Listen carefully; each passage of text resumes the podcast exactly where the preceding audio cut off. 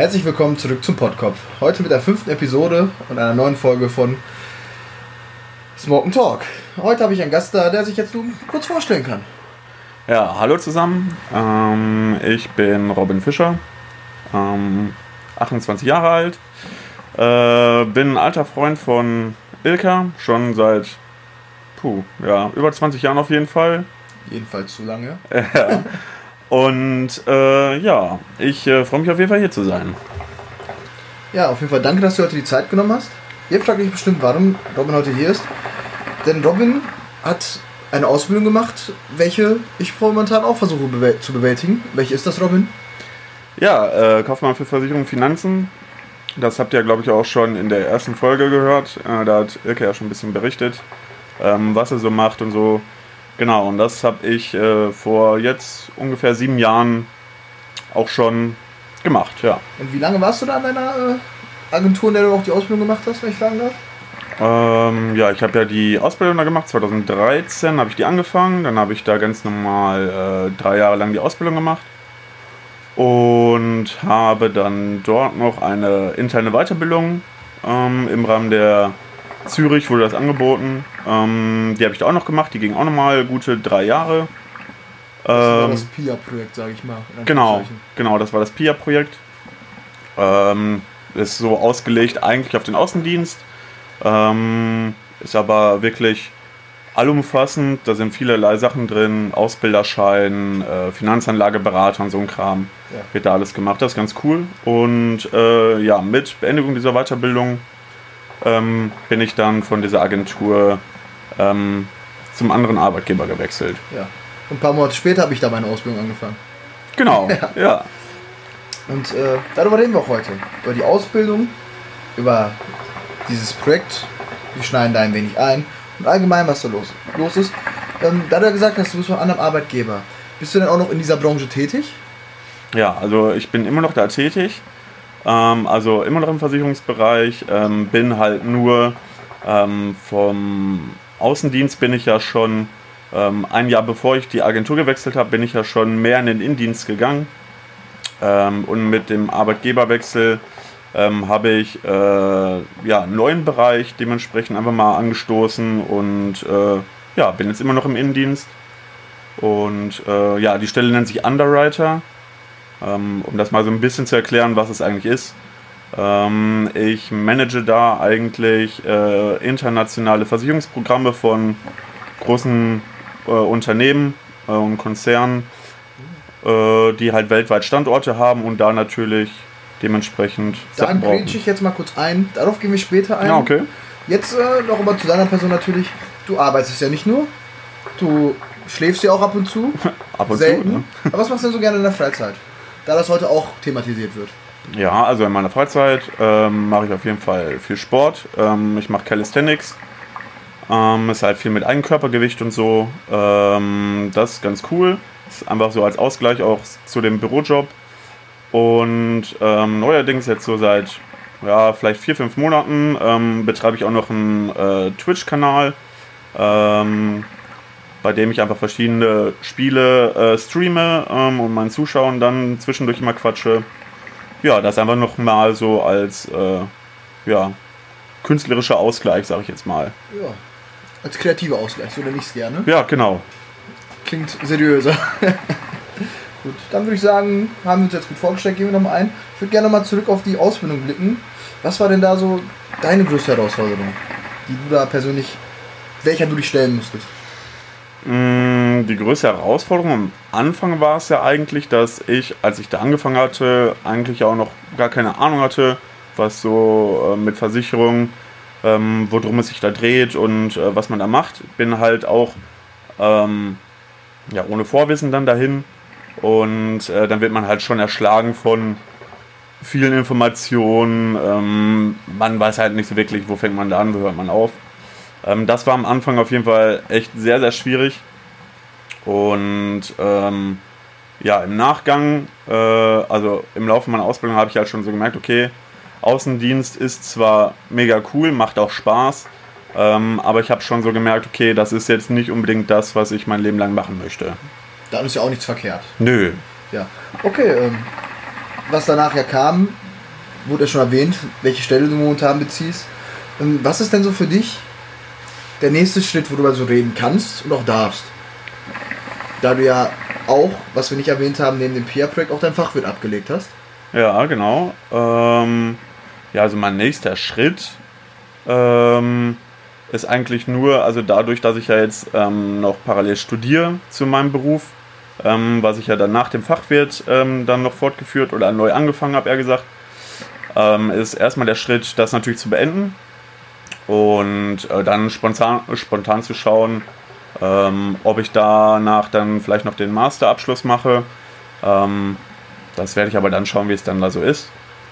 Und ansonsten halt schauen, ähm, wo mich die Reise so hinzieht, sage ich jetzt mal. Ne? Alle Häfen stehen offen, wie ja, man genau. so sagt. Ja, also da würde ich jetzt nochmal die Folge letzter Woche, sag ich mal, erwähnen wollen. Du hast dir auch die Folge angehört.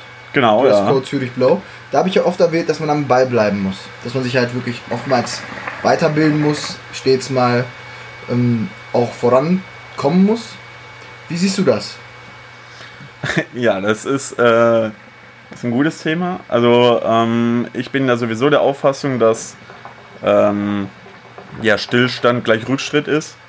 Und ähm, es ist auf jeden Fall, also speziell in diesem Berufszweig extrem wichtig, sich so schnell wie möglich, vor allem am Anfang halt weiterzubilden, weil es auch einfach so viele Sachen gibt, die man wissen kann und auch viele Sachen, die man wissen muss, um diesen Beruf wirklich gut ausführen zu können, äh, weil auch teilweise einfach Existenzen da dran hängen, sage ich jetzt mal im Worst Case. Und äh, ja, da habe ich dann halt immer gesagt, Weiterbildung, Fachwirtstudium habe ich ja beides parallel gemacht. Also ich habe gearbeitet, die Weiterbildung gemacht und das Fachwirtstudium.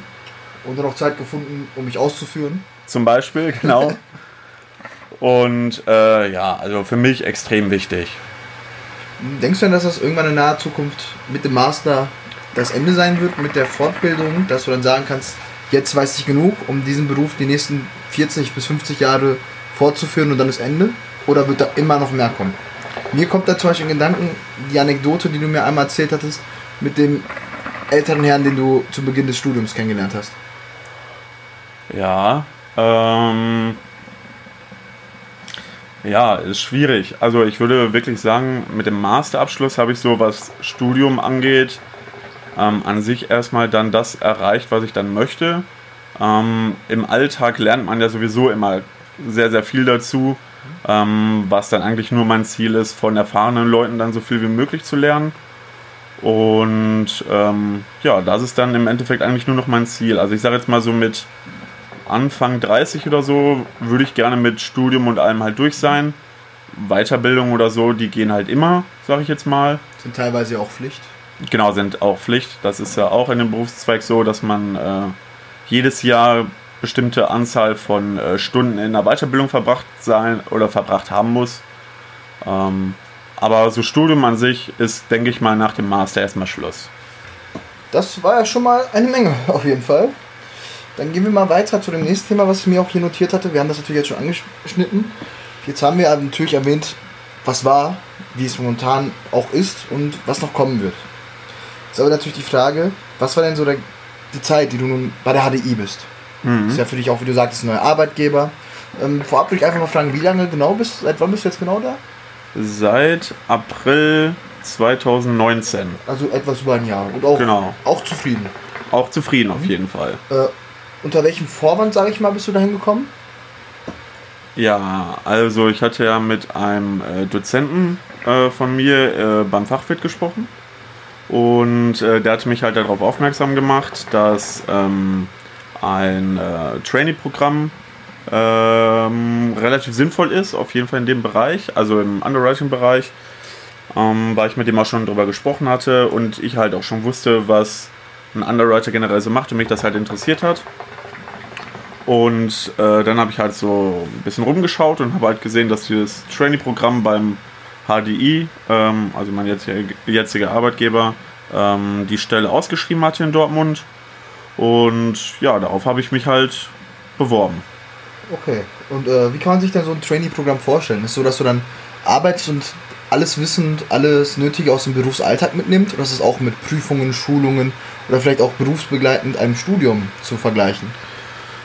Ähm, so ein Training-Programm ist eigentlich darauf ausgelegt, dass du äh, natürlich die alltägliche Arbeit da erstmal ganz normal machst. Und ähm, beim HDI war es jetzt so, dass ähm, schon alle, ich sage jetzt mal, anderthalb Monate ähm, man nach Hannover eingeladen wird. Ähm, da ist die, die Zentrale vom HDI und dort werden dann verschiedenste Seminare durchlaufen, fachlicher Sicht, aber auch äh, so Soft-Skill-Schulung.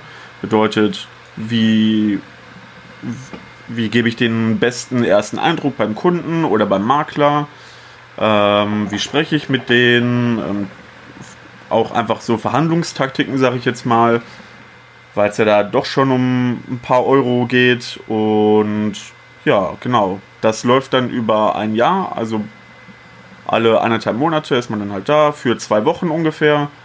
Und ja, bekommt dann halt dort die äh, Seminare und Schulung. Wie kann man sich den Abschluss dieses Trainee-Programms vorstellen? Ist es einfach mit dem, ich sag mal ganz trocken, mit der Überreichung eines Zertifikates dann gehandhabt oder war das auch mit einer Abschlussprüfung oder ähnlichem zu verbinden?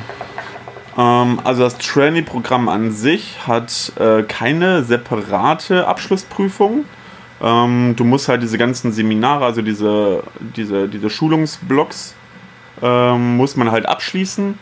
Ähm, und dann im Endeffekt der letzte Schulungsblock ist halt dann mit, diesem, mit dieser Zertifikatsübergabe und an sich ist es dann damit erledigt. Also eine separate Prüfung hat man da hingehend nicht. Aber es genügt es denn jetzt ganz trocken und nüchtern von mir gesagt, wenn man anwesend ist, oder muss man sich da auch ins Zeug legen?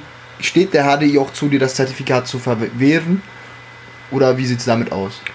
Also muss natürlich überzeugen, das ist klar. Ähm, du musst aber eher beim, bei der alltäglichen Arbeit überzeugen als jetzt bei den Schulungsblocks. Mhm. Also dein Chef auf deiner Niederlassung, also ich arbeite ja hier in Dortmund und ähm, ja, der könnte natürlich sagen, wenn er absolut unzufrieden ist, weil die natürlich dann auch immer Rückmeldungen von den, von den Dozenten aus Hannover bekommen, wie man sich halt so geschlagen hat, ähm, kann der natürlich dann sagen, okay, äh, das war jetzt nicht das, was wir uns da vorgestellt haben. Also ist, wie ich mir auch schon dachte, die Stelle eines Underwriters oder kurz auch UC, etwas, was man sich natürlich auch verdienen und erarbeiten muss und nichts, was einem hinterhergeworfen wird. Auf jeden Fall. Also es ist schon ein sehr, sehr anspruchsvoller Job. Aus meiner Sicht auf jeden Fall. Und da würde ich jetzt gerne auch mal auf Unterschiede eingehen und auch im Vergleich zum Außendienst in dem Sinne bleiben. Was ist denn so der größte Wechsel im Alltag, den du hattest? Natürlich sagst du, dass du ähm, dann noch in der Agentur, in der du im Außendienst tätig warst, zum Ende hin auch größtenteils Innendiensttätigkeiten verrichtet hast, würde ich mal so behaupten. Mhm. Was ist denn jetzt so der Unterschied zum aktiven Außendienst in dem Sinne? Okay, also beim aktiven Außendienst hat man ja wirklich also in einer Agentur, wo ich gearbeitet habe oder wo du ja auch arbeitest, ähm, ist es ja so, dass man einen Bestand hat, den man betreut. Das ist beim Underwriter an sich auch erstmal genau das gleiche. Nur, dass ähm, natürlich auch, du hast ja mit Privatpersonen normalerweise zu tun, wenn du im Außendienst tätig bist, ähm, jetzt in den Agenturen. Ähm, da geht es dann natürlich um äh, Vorsorgeversicherung oder sonstiges. Und, ähm, oder auch die Absicherung des gewöhnlichen Alltages, wie eine genau. Haftpflicht oder eine Wohngebäudeversicherung. Genau. Kleiner gedacht, die Hausrat. Was äh, auf jeden Fall auch extrem wichtig ist. Der Unterschied oder der größte Unterschied dazu ist eigentlich, dass ähm, ich ja jetzt nun nicht mehr mit Privatpersonen zu tun habe, sondern nur noch mit ähm, großen Unternehmen. Äh, da geht es dann natürlich dann nicht um irgendeine Privathaftpflicht, die, keine Ahnung, 100 Euro im Jahr kostet, sondern da geht es dann halt auch teilweise bis in 400.000, 500.000 Euro für so eine Haftpflicht. Ähm, aber nach oben hin gibt es eigentlich auch keine Grenzen. Also da sind wir auch teilweise jenseits von der Million. Und äh, das ist dann natürlich nochmal eine ganz andere Hausnummer. Ja, da unterscheiden sich dann nicht nur die Gemüter der Menschen, sondern auch die Gemüter der Zahlen in dem Sinne. Auf jeden Fall, ja. Hm? Also ist das auf jeden Fall auch, würdest du sagen, mit mehr Verantwortung, mit mehr Risiko bewogen? Oder würdest du das sagen, das war vorher genauso risikoreich, wenn du da Mist baust? Mist bauen solltest? Ja, ähm, also sagen wir so, das Risiko an sich ist natürlich deutlich höher, auch einfach weil es um höhere Summen geht. Ähm, ich würde jetzt aber nicht sagen, dass ähm, das irgendwie deutlich wichtiger ist als eine gute Absicherung einer Privatperson, ähm, weil das Schicksal einer Privatperson sehe ich eigentlich genauso hoch wie äh, das Schicksal eines Unternehmens. Ähm, da muss man jetzt auch sagen, es gibt halt verschiedene Risiken und auch Punkte, die man da absichern muss. Genau. Wenn man jetzt vielleicht im äh, beruflichen bzw. im Geschäftskundenbereich eher absichert, dass es der Firma gut geht, sieht man auch im privaten Bereich, dass es einem selbst oder der Familie gut geht. Klar. Das sind halt, da kann man nicht mal sagen, das sind zwei Seiten einer Medaille, das sind halt komplett verschiedene Bereiche. Genau. Muss man auch einfach jetzt offen und ehrlich in den Raum legen. Ja. Aber das, also das Risiko bei Unternehmen ist natürlich dementsprechend höher, weil wenn beim Unternehmen, sage ich jetzt mal im Pharmabereich, wenn die irgendwelche medizinischen Produkte herstellen, äh, wenn da natürlich ein Fehler auftreten sollte, ähm, hängt da natürlich auch teilweise die Gesundheit von mehreren tausend Leuten dran. Also das Risiko ist natürlich flächendeckender und daher ist die Auswertung, sage ich jetzt mal, von dem Risiko auch deutlich, deutlich umfangreicher. Also das dauert teilweise Wochen, bis man da äh, alle Unterlagen ausgewertet hat, was ja mein Job ist. Also ich bekomme ja äh, Anfragen von den Maklern, von diesen Unternehmen. Ähm, die stellen mir dann jegliche Informationen, ähm, sei es Umsätze, was die überhaupt machen, ähm, wohin die liefern und und und. Also gibt es vielerlei Merkmale, die man da berücksichtigen muss. Und ich bin ja dann die Person, die das ähm, beurteilt und halt dann auch bestimmt, wie viel das Unternehmen für diesen Versicherungsschutz bei uns zahlen muss. Ist das auch damit verbunden, dass dir vorgeschrieben wird von den, beziehungsweise angefragt wird, wie hoch die Abdeckungen sein müssen? Oder kannst du doch Einschritte machen und entscheiden, das Risiko ist so hoch, beziehungsweise würde so viel umfangen und würde so viel benötigen, dass wir eine Deckelung in 4 Millionen, sagen wir mal, bei der Haftpflicht einreichen? Oder wird das dann auch unbegrenzt oder angefragt her bestimmt? Also eine unbegrenzte Deckung habe ich jetzt soweit noch nicht gesehen. Gibt es in diesem Bereich, glaube ich, auch einfach gar nicht. Nee, das war ja so einfach eine Frage offen. Genau. Ähm, also es wird von den Maklern, also ich betreue halt die Makler, die sind halt noch zwischengeschaltet, sage ich jetzt mal, zwischen den Kunden und äh, uns als Versicherung. Ähm, die geben schon vor, was für Deckungssummen oder was die für Versicherungsschutz haben möchten. Ähm, es obliegt aber mir halt dann zu sagen, ob wir diesen Versicherungsschutz überhaupt anbieten möchten in dieser Höhe. Ähm, und äh, ja, ob wir da irgendwelche Abstriche machen oder nicht. Also was ich da jetzt in dem Sinne rausnehmen kann, ist natürlich, das Risiko flächendeckend gesehen höher ist, aber man dennoch, egal ob bei einer Privatperson oder bei einer Geschäft, beim Geschäftspartner in dem Sinne, äh, gewissen, also vom Gewissen her gleichermaßen angehen sollte. Auf jeden Fall. Also vom Gewissen her auf jeden Fall für mich das Gleiche, nur der Umfang und ja, die Auswirkung, das, die Auswirkung ist halt deutlich höher. Also man muss schon detaillierter arbeiten als im Privatkundenbereich. Gut, dann haben wir damit ja auch jetzt entnehmen können, an dieser langgezogenen Frage, dass sich sowohl dein Aufgabenfeld, das Riskante an dem Beruf bzw. an den Aufgaben, sowohl die Zahlen als auch die Herausforderungen, würde ich mal grob sagen, komplett geändert haben. Ja, hm? auf jeden Fall. Jetzt, wo du es aber auch gesagt hast, du redest ja eher mit den Maklern, die dann zwischen Händlern, sage ich mal, fungieren. Das ist deine erste, Kontaktperson. Vermisst du manchmal den Kontakt zu den Kunden, die dann auch zum Abschluss kommen oder die auch die Anfragen stellen? Mm, nein, tue ich nicht.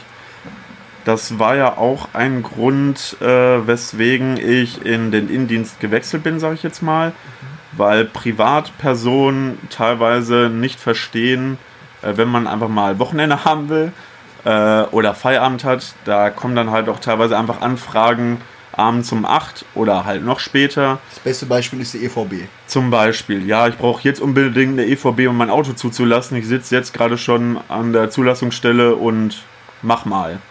An einem Sonntagmorgen um 8 Uhr. Ja, Sonntag wahrscheinlich eher nicht, aber. Ja, da kommen ja die meisten die Ja, genau. Ähm, von daher finde ich das so deutlich entspannter, weil ich das so natürlich auch besser mit meinem Studium managen konnte. Also ich konnte meine Zeit einfach besser einteilen. Dann ist das ja immer eine gute Sache.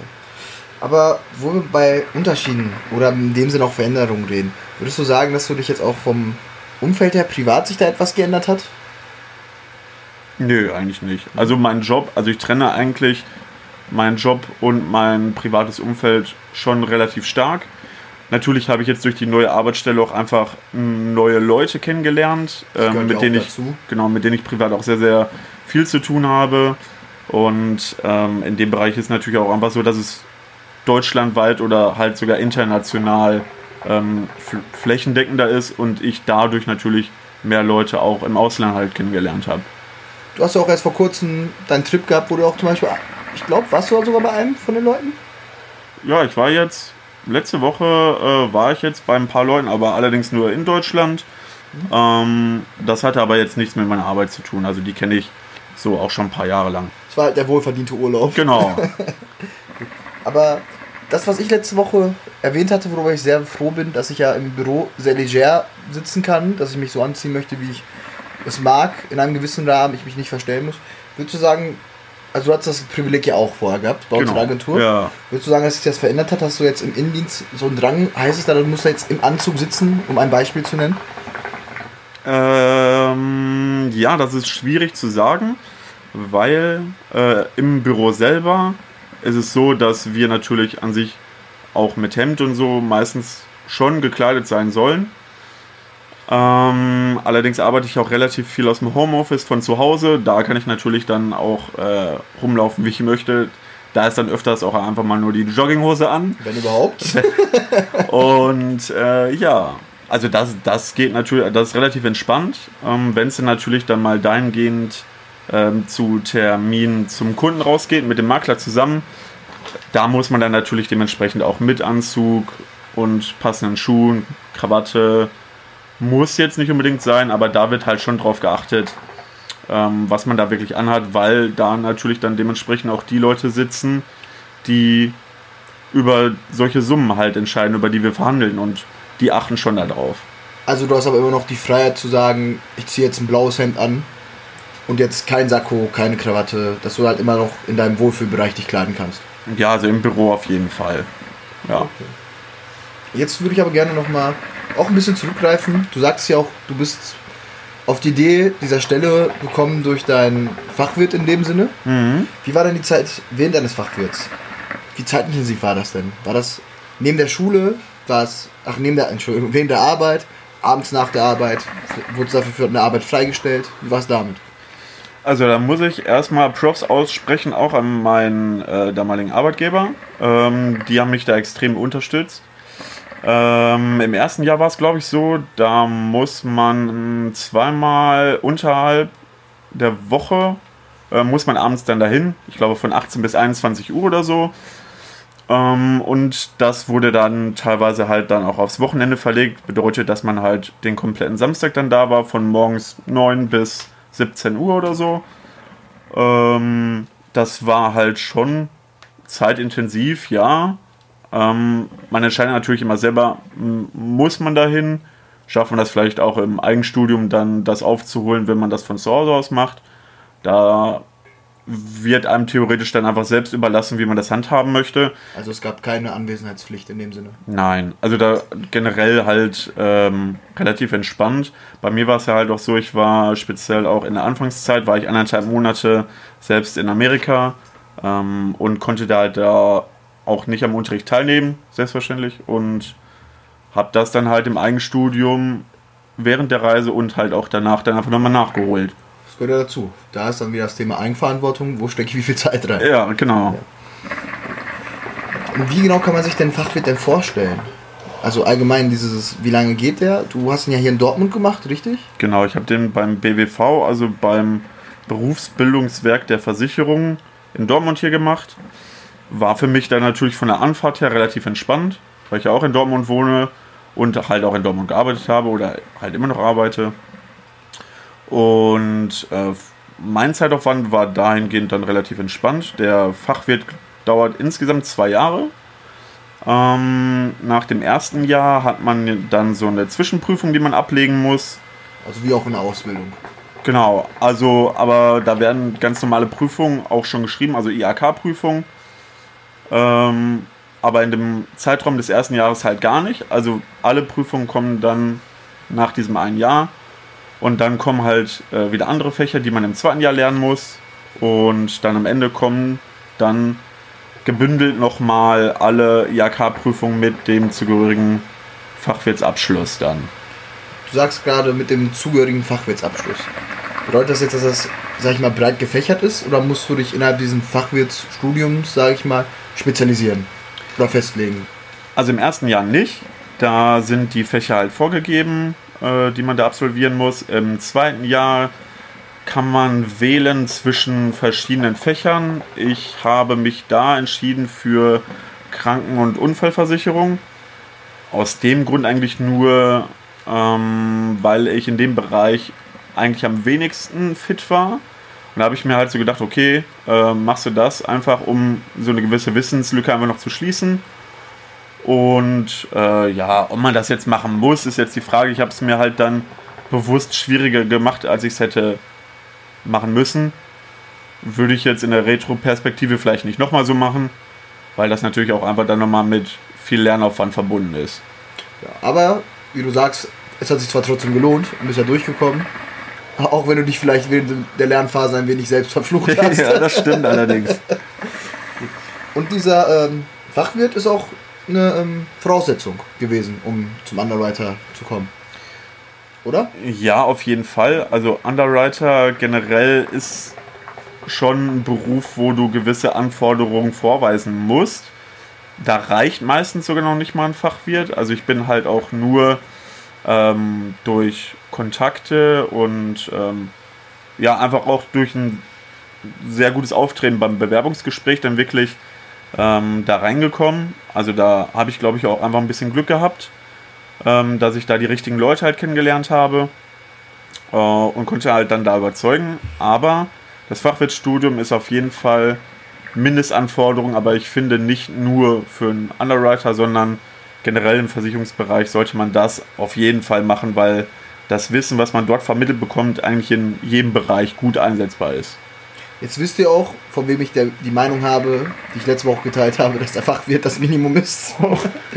aber wo wir gerade bei dem Thema sind, ich würde da gerne eingrätschen, schneid mich auf, aber ich muss immer daran denken, weil es einfach eine verdammt coole Geschichte ist, wie dieses Gespräch für dich lief. Ich meine, du bist dahin. Ja. Weisheitszähne gezogen. Voll Ja. auf Drogen in dem Sinne. Und Ja, Schmerzmittel. Schmerzmittel, ja, natürlich. Also diese Drogen. Hast du Ähm. nicht gesagt, dass du sogar teilweise da ähm, einen Blackout hattest dadurch? Ne? Ja, also das, das, ist, das ist eine lustige Geschichte. Also man wird ja dann auch eingeladen, ähm, erstmal in die Niederlassung, in der man dann später arbeiten wird. Ähm, da wird halt so ein Erstgespräch geführt und äh, daraufhin, wenn man das dann halt bestanden hat und ähm, zum äh, Art Assessment Center eingeladen wird, dann wird man halt in meinem Fall halt nach Hannover eingeladen und da äh, hatte ich, glaube ich, zwei Tage vorher oder so, habe ich dann meine Weisheitszähne gezogen bekommen, das ist richtig. Und äh, ja, das ist, ist leider auch nicht ganz so gut gelaufen und deswegen musste ich halt extrem viele Schmerzmittel nehmen. Habe es mir aber trotzdem nicht nehmen lassen, die Chance einfach zu nutzen und dahin zu fahren, weil ich mir halt doch dachte, wenn ich das jetzt irgendwie absage oder halt um eine Verlegung des Termins bitte, ähm, das kommt nicht so gut. Da hat man die Hamsterbacken dann in Kauf genommen. Ja, da musste ich einfach. Ähm, und ich wollte diesen Job halt unbedingt haben. Und habe das dann in Kauf genommen und bin dann dahin gefahren. Und das kam halt bei den Leuten dort vor Ort halt auch sehr gut an. Einfach auch diese Entschlossenheit zu haben, auch ähm, unter ja, nicht so guten Voraussetzungen dann ähm, dieses Gespräch zu führen. Und das war auch meines Erachtens schon relativ aufwendig, ähm, das Gespräch dort. Also bekommt man verschiedene Aufgaben und muss einen Vortrag halten, den man dann vor Ort vorbereiten muss. Ähm, das ist schon eine andere Nummer, wie ich es bis dato noch nicht erlebt habe. Und er konnte trotzdem überzeugen. Ich konnte trotzdem überzeugen, zum Glück, genau. Robin Fischer, meine Damen und Herren. Aber jetzt wollen wir mal zu etwas Angenehmerem kommen, wie wir am Anfang sagten. Du streamst Genau. auf Twitch. Möchtest du denn mal den Namen deines wunderbaren Kanals nennen? Ja, äh, gerne. Ähm, also mein Kanal heißt Ogwog, also O-G-W-O-G. Das ist einfach nur ein Nickname, den ich schon seit Anno 1500 gefühlt habe. Ähm, ja, das habe ich einfach. Ich weiß gar nicht, wie ich auf die Idee gekommen bin. Ähm, wie gesagt, ist noch nicht so lange her. Ich glaube, vor drei, vier Monaten oder so habe ich den erst eröffnet. Und habe halt gedacht, okay, du brauchst jetzt irgendwie mal einen Ausgleich, auch von dem doch sehr, sehr stressigen Berufsalltag, begleitet natürlich vom Studium noch. Und du dachtest ja, du hast noch acht Stunden am Tag Zeit, die du sonst schläfst. Genau, und äh, die kann ich dann natürlich auch dafür nutzen. Ja, und äh, ja, da streame ich halt ab und zu immer, ähm, wenn ich dann halt mal mit meinen Freunden und Kollegen dann einfach ein paar Spiele dann zocke. Ja, und da Was? kann ich eigentlich ganz gut abschalten. Was zockst du da so am liebsten? Ähm, am meisten spiele ich da Call of Duty, also Ego-Shooter. Ähm, spiele das auch im Ligabetrieb, also auch, Das auch schon bevor du gestreamt hast. genau, also offizielle Wettkämpfe.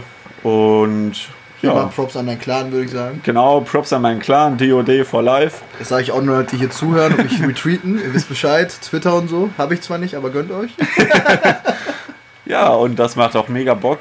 Ähm, hatte eine kleine Auszeit davon vom Ligabetrieb, einfach auch bedingt dadurch, dass ich einfach viel zu viel zu tun hatte.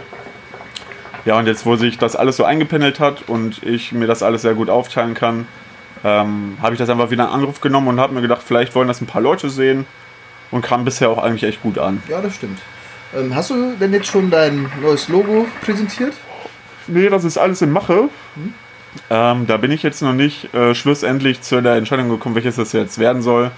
Ähm, aber da könnt ihr alle gespannt sein. Das wird, ich denke mal, in den nächsten Wochen irgendwann ähm, wird das kommen, auf jeden Fall. Okay. Du weißt ja, meinen Favoriten, äh, da finde ich, sollte ich dran halten. Ja, äh, gut. Und wie du schon sagtest, du zockst überwiegend COD da. Genau, aber Sowohl äh, dann auch, sag ich mal, den, ich sag mal, Free-for-All-Mode. ja, also wie gesagt, ich streame eigentlich jeden, äh, jedes Ligaspiel, was wir haben und wo ich halt mitwirke. Ähm, auch die Fun-CWs. Auch die Fun-CWs, genau. Ähm, die streame ich auf jeden Fall. Zwischendurch aber auch einfach, wenn man mal einfach mit seinen Leuten ein bisschen abspackt oder so, das ist halt dann immer ganz lustig und ähm, für viele Leute halt auch unterhaltsam und dann, ja, mache ich das einfach. Kann uns denn noch was anderes erwarten in der Zukunft, was so Spiele angeht oder vielleicht auch React, wenn du darauf Bock hast? Also ich schließe es nicht aus. Ich muss halt schauen, ähm, wie das halt auch immer mit meiner Freizeit so gestaltbar ist. Ähm, aber auf jeden Fall will ich schon so ein bisschen Variation da reinbringen. Was es jetzt im Endeffekt wird, weiß ich noch nicht. Ob ich jetzt irgendwelche Horror-Gameplays oder so dann auch mal da streamen werde. Wäre eigentlich auch mal ganz lustig. Und ähm, hatte auch schon überlegt, vielleicht auch einfach mal zwischendurch ein paar Leute einzuladen, mit denen das dann zusammen zu machen. Ja, das ist alles noch in den Kinderschuhen, aber Also, so wie ich mit dem Podcast, du lässt es auf dich zukommen. genau, das finde ich cool. ganz entspannt. Da wir jetzt das natürlich auch angeschnitten haben, dass du das natürlich auch mit dem mit der Freizeit äh, vereinbaren musst. Wie kommt es denn, wissen die bei dir im Job, dass du das machst? Nein, also die wissen das nicht. Ähm, nur halt die Leute, mit denen ich halt gut befreundet bin, die wissen das. Aber das posaune ich da jetzt nicht so groß raus. Und Befür- ähm, Befürchtest du denn, befürchtest du denn, dass es äh, in irgendeiner Art und Weise eventuell deinen Berufsalltag beschränken könnte oder eventuell auch deine Seriosität oder Kredibilität? mh, nee, das glaube ich nicht, weil es ist ja immer noch meine Freizeit und was ich halt in meiner Freizeit mache, sollte eigentlich in meinem Berufsfeld keine Rolle spielen. Ähm, und von daher glaube ich nicht, dass es irgendwie Probleme geben sollte. Ich weiß jetzt halt nur nicht, ähm, wie das dann halt ausschaut, weil ich an meinen Arbeitgeber informieren muss, sobald ich mit meinem Kanal halt auch Geld verdiene. Ja, dann. Und ähm, bei dem Punkt, das ist ja bei Twitch, ist das so ein Punkt Affiliate-Status. Wenn man den halt erreicht hat, dann kann man äh, Donations und so empfangen, also einfach spenden, sage ich jetzt mal. Und äh, vor diesem Status bin ich halt kurz davor, den zu erreichen. oh, und das ist cool. Auf Faustklopfen. Ja. Danke, danke. Auge, Und, aber passt. und äh, wenn das halt dann der Fall ist, dann muss ich halt auf jeden Fall das Gespräch mal suchen. Wie ich das jetzt allerdings mache, weiß ich jetzt noch nicht. Ja, aber das wird auch eher eine kleinere Herausforderung sein. Ja, Worauf ich jetzt auch eigentlich eher mit dem Punkt äh, hinaus wollte, ist, wie ihr seht, Robin Fischer, meine Damen und Herren. Er ist ein Mensch wie jeder andere auch. Im Finanzwesen, in der Finanzwelt, aber streamt nebenbei. Denn wer schreibt ihm vor, was er machen darf und wer nicht? Es gibt nicht dieses Bild von, man muss so oder so sein. Nur weil man jetzt diesen Beruf macht. Was wir auch zum Beispiel als Altlast mit uns tragen, ist ja eben, dass wir einen schlimmen Ruf haben, sag ich mal, als Versicherungskaufleute. ja, schlimm Beruf ist halt. Also, Das- dass wir eh nur verarschen, Anführungszeichen. Ja, genau, das wird halt von der Gesellschaft oftmals so gesehen. Ähm, oder man denkt halt direkt an irgendwelche Schlipsträger, äh, die halt nur an mein Geld wollen und so. So wie ich. Ja, genau. ähm, aber das hat sich, also es gibt natürlich immer ein paar schwarze Schafe in diesem Berufsfeld, ähm, die dann natürlich immer dieses Bild vermitteln. Das ist halt so das Problem, dass negative Erfahrungen sich halt viel länger halten und schneller verbreiten als halt positive. Ähm, aber ja, also jeder ist ja theoretisch seines eigenen Glückes Schmied und wenn ich halt meinen Job gut mache, dann finde ich, ist es eigentlich auch egal, was was ich privat mache. Ich selber bin ja auch einfach noch. Also wie gesagt, ich mache Sport, ich bin tätowiert, ich äh, zocke Ego-Shooter. Ähm, das hat ja aber nichts damit zu tun, dass ich meinen Job nicht gut ausführen kann und da halt auch zuverlässig bin. Das einzige Klischee ist halt der Versicherungskaufmann, der Autoliebhaber ist. Genau. Ich fahre gerne schöne Autos, das ist absolut richtig. Ja. Gut, dann bedanke ich mich, dass du heute hier warst, Robin, und dir die Zeit genommen hast.